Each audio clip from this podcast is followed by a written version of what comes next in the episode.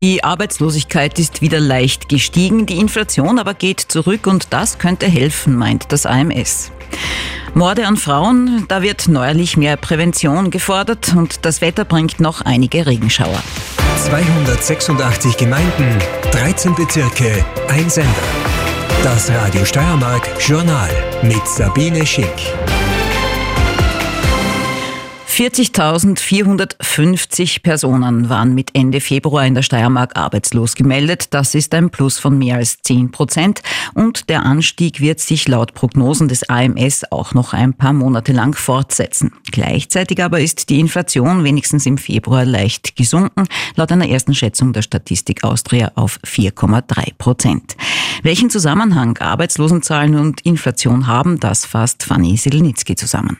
Je niedriger die Inflation, also je billiger die Waren, desto mehr werde gekauft und das wiederum sei positiv für den heimischen Arbeitsmarkt, bestätigt AMS-Chef Karl-Heinz Nobe. Das die äh, Teuerung zurückgeht, äh, ist sehr unterstützend für den privaten Konsum und es verbessert auch die Wettbewerbssituation für den steirischen wichtigen Export. Das heißt, eine geringere Inflation äh, sichert Arbeitskräfte, stabilisiert den Arbeitsmarkt und wir gehen davon aus, dass es ab der zweiten Jahreshälfte auch wieder zu einem Rückgang in der Arbeitslosigkeit kommen wird. Bis zur zweiten Jahreshälfte, so Snobe, werde die Arbeitslosigkeit noch etwas etwas ansteigen. Das liege vor allem noch am Exportsektor. Ja, wir sehen, dass vor allem äh, mittlerweile der Export, äh, der produzierende Bereich wirklich nachhaltige Schwierigkeiten hat. Äh, hier müssen wir auch noch mit äh, Kündigungen und Freistellungen rechnen. Wir erkennen, dass äh, es auch im automobilen Bereich äh, nicht so rund läuft. Ja, und schließlich haben wir auch keine einfache Situation im Handel. Hier vor allem auch Textil, Bekleidung, Schuhe. Also zusammen Zusammengefasst wird es noch bis zum Sommer schwierig bleiben, dann aber rechnet Snobe mit einer Entspannung. Voriges Jahr gab es ja eine Zunahme der Arbeitslosigkeit um 6 Prozent. Insgesamt sei es aber keine ganz schlechte Situation gewesen und man rechnet damit, dass man gegen Jahresende wieder das Niveau von 2023 erreichen werde. Parallel hat man die Vermittlung von Arbeitslosen beim AMS übrigens auf neue Beine gestellt. Das heißt, es wird mehr auf das Zusammenspiel von Kompetenzen geachtet als auf die klassische klassischen Berufsbezeichnungen. So soll der Vermittlungsprozess effizienter werden. Beim AMS hofft man, dass Bewerber und Bewerberinnen künftig so für offene Stellen in Frage kommen, die früher nicht gefunden worden wären. Der Bodenverbrauch in Österreich hat in den vergangenen Tagen wieder viel Aufmerksamkeit bekommen. Die Länder haben sich bei einer Konferenz in Linz einstimmig gegen eine jährliche Obergrenze beim Flächenverbrauch ausgesprochen, wie sie ja von Umweltorganisationen und den Grünen vehement gefordert wurde. Die steirischen Grünen haben heute am Beispiel Fürstenfeld auf die Problematik hingewiesen. Dort gibt es Pläne, sagen sie, für die Errichtung eines neuen Einkaufszentrums, obwohl im bereits bestehenden Einkaufszentrum offenbar Flächen leer stehen. Auch Vizekanzler Werner Kogler war dort, um sich ein Bild zu machen, wie er sagt, und er hat im Interview mit Robert Neukircher nicht mit Kritik am Vorgehen der Bundesländer gespart. Wir haben hier einen sogenannten Fachmarkt, äh, wo schon bald das halbe leer steht. Da sind, äh, weiß ich wie viele Fußballfelder verbetoniert und irgendwelche Schuhschachteln drauf. Und ich glaube, die Bundesländer, die ja mehr oder weniger ausschließlich zuständig sind, brauchen jetzt endlich mal Regeln, damit äh, dieser Unfug aufhört. Es hat gestern diese Konferenz gegeben, wo eben die Bundesländer eine Entscheidung getroffen haben, nämlich sie haben sich gegen eine Obergrenze beim Flächenfass ausgesprochen. Was sagen Sie zu dieser Entscheidung? Jetzt ist ja alles gut, wenn die Landesrätinnen und Landesräte was beschließen, äh, wenn sie Maßnahmen machen wollen. Nur eines geht nicht, dass sie keine Ziele vereinbaren, weil das ist ja ungefähr so, wie wenn ich zum Bahnhof gehe und sage, ich fahre mit dem Zug irgendwo hin, ich weiß aber nicht, wann er losfährt und schon gar nicht, wann er wo ankommt. Das ist ja keine Strategie, bitte. Äh, das ist ja eine, eine Papiertigerei. Ist eine Obergrenze, über die ja so viel diskutiert wurde, auch jetzt in diesen Tagen politisch derzeit nicht machbar, muss man das eingestehen? Ja eingestehen müssen, äh, die Bundesländer oder die zuständigen Landesregierungen, wenn sie hier weiter unehrlich bleiben wollen. Die Ergebnisse sind ja da. Also jetzt äh, ist es wirklich dann genug. Da machen sich die Böcke zum Gärtner. Warum? Schauen wir uns an, die letzten 20, 25 Jahre hat jede Bundesregierung mit allen Parteien noch gesagt, wir brauchen dieses, in dem Fall 2,5 Hektar Ziel. Das ist immer noch sehr viel im Übrigen, äh, pro Tag Bodeninanspruchnahme.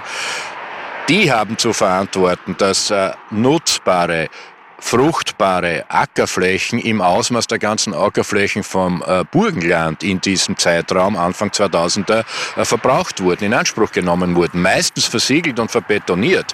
Äh, und jetzt ist es an der Zeit, damit man denen überhaupt noch was glauben kann, dass man sich solche verbindlichen Ziele gibt. Das ist alles sagt Vizekanzler Werner Kogler. Fürstenfelds Bürgermeister Franz Joost von der ÖVP kann die Vorwürfe der Grünen nicht nachvollziehen. Seit 20 Jahren gäbe es zwar einen Flächenwidmungsplan für ein Einkaufszentrum, es gäbe aber gar keine konkreten Pläne für einen Bau oder gar Investoren, sagt Joost. Die Landesregierung hat jetzt den Aufruf zum aktuellen Förderprogramm Projektsfonds Steiermark 2024 beschlossen. Unter dem Titel Gemeinsam stark für Kinder werden Gemeinden und Städte sowie Ehrenamtliche und Einsatzorganisationen unterstützt. Die Maßnahmen setzen die Kindern und Jugendlichen eine aktive Beteiligung am gesellschaftlichen Leben in der Steiermark ermöglichen. Dotiert ist der Projektfonds mit 65.000 Euro. Das Jahr 2024 hat mit sieben brutalen Femiziden in Österreich begonnen. Seit 2018 gab es insgesamt 144 Femizide. Der österreichische Frauenring und weitere Organisationen haben heute österreichweit zu Aktionen aufgerufen, die einen Aufschrei gegen Frauenmorde darstellen soll. Und die österreichischen Gewaltschutzzentren fordern heute eine dringende Verbesserung des Opferschutzes. Alina Samonik berichtet.